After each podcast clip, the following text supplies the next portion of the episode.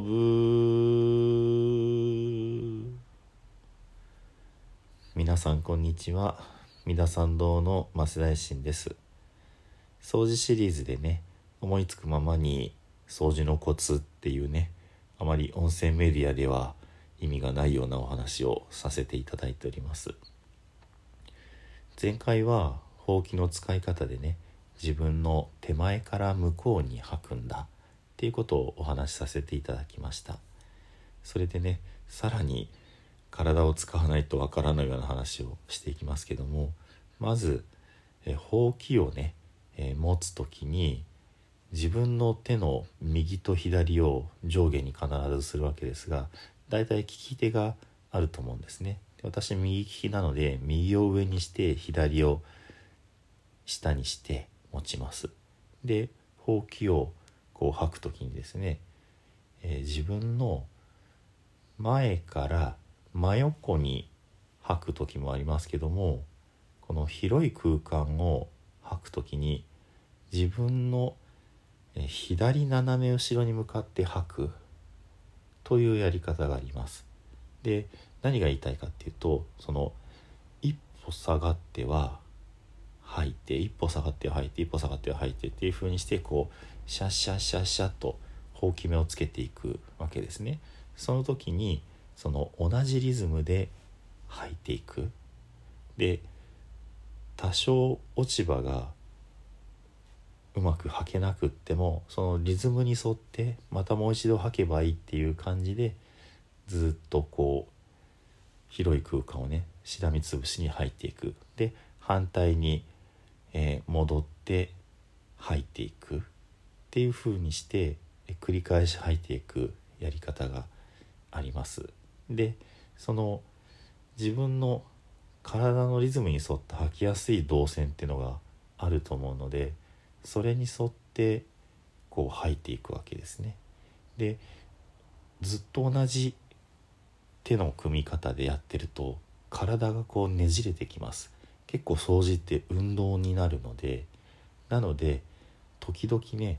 あの慣れない感じですけども右手と左手を入れ替えてで吐く方向もだから今の話だと右斜め後ろに向かって吐くっていうような体のひねり方をしないとね。これがあの同じバランスでなくってもいいです。多分理想を言うとあのまあ五分五分で同じ動きの方がいいんでしょうけど慣れない動きっていうのはそれはそれでもたつきますんでただ10ゼロにしちゃうと特に長い時間掃除すると必ず体が傷んでしまいますのでなのでちょっと疲れてきたなって時に反対側にしてそのまあどうでしょう73ぐらいのバランスでねその利き手と反対の方でもチャレンジをしていただくってことが大事です。それからですね昔その禅宗のお寺で修行された方が私が前にいたお寺に来られた時にほうきを見てねおっしゃられてその、まあ、まず境内を見てねその掃除ができてるってことは見るんですけどもほうきを見ておっしゃられてほうきの使い方がいまいちだなってことをおっしゃられました。で何かっていうとそのほうきっていうのは言ってみたら筆みたいにこうぶわっと全体がなってるのが買った時ですねでそれを使っていると吐き癖っていうのがついてくるわけですで吐き癖がつ片方についてくるとこう斜めにバッてえぐれたようなほうきになっていきます。その方がおっしゃるにはそのほうきってのは上手に使って寝かして回していくと鉛筆を削るみたいになるっておっしゃられたんですね。で私はそれからそれを意識してやるようになりました。その持ちやすいその柄の具合もあるんですね。ほうきの絵が竹でできてますので全く同じ筒ではなくってその枝が生えてたところはちょっとへこんでますのでね。ですのでその持ちやすい持ちにくいがあるんですがむしろほうきが長く使えるようにきれいに履けるようにするためにその常に常にねこう回しながら使っていない癖のところでこう履くっていうことを繰り返すそういうやり方を教えていただきました。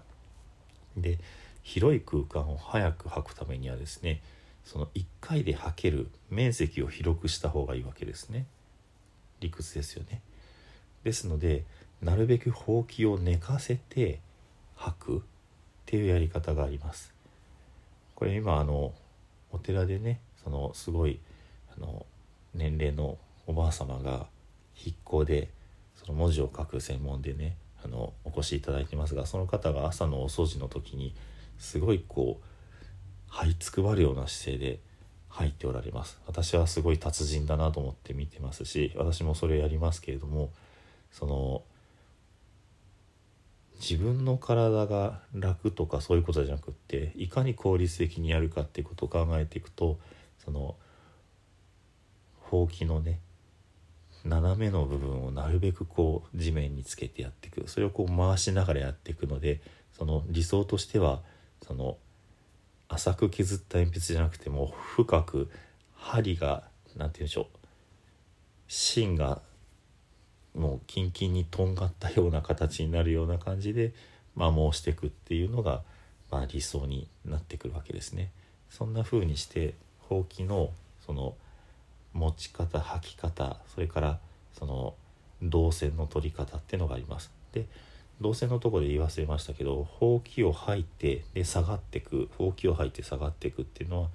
自分が前に進むと吐いた上を歩いてしまうのでせっかく綺麗なほうき目ねそのはけ目がつけてても足型がついてしまうなので足型がつかないように自分が入ったところは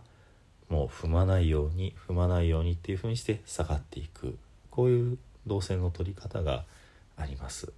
これもねあの本当に毎日毎日掃除をやらなきゃいけないっていうような状況の時にねまあ早く少しでも綺麗にで丁寧にっていうことをねいろいろな課題が一緒になって、まあ、生まれている方法ですのでそういうことを、ね、普通の暮らしをしてるとなかなか経験しないと思うのでなかなか思い至らないと思うんですけどももしそういう機会があったらね是非思い出していろいろとね試してみていただけたらと思います。体をいろいろ使うのでね結構面白いんですよ。またねよかったらお寺にお越しください。では十平の念仏どうぞご一緒にお唱えください土生十年ナムアミダブナムアミダブナムアミダブナムアミダブナムアミダブナムアミダブナムアミダブナムアミダブナムアミダブツナムアミダブ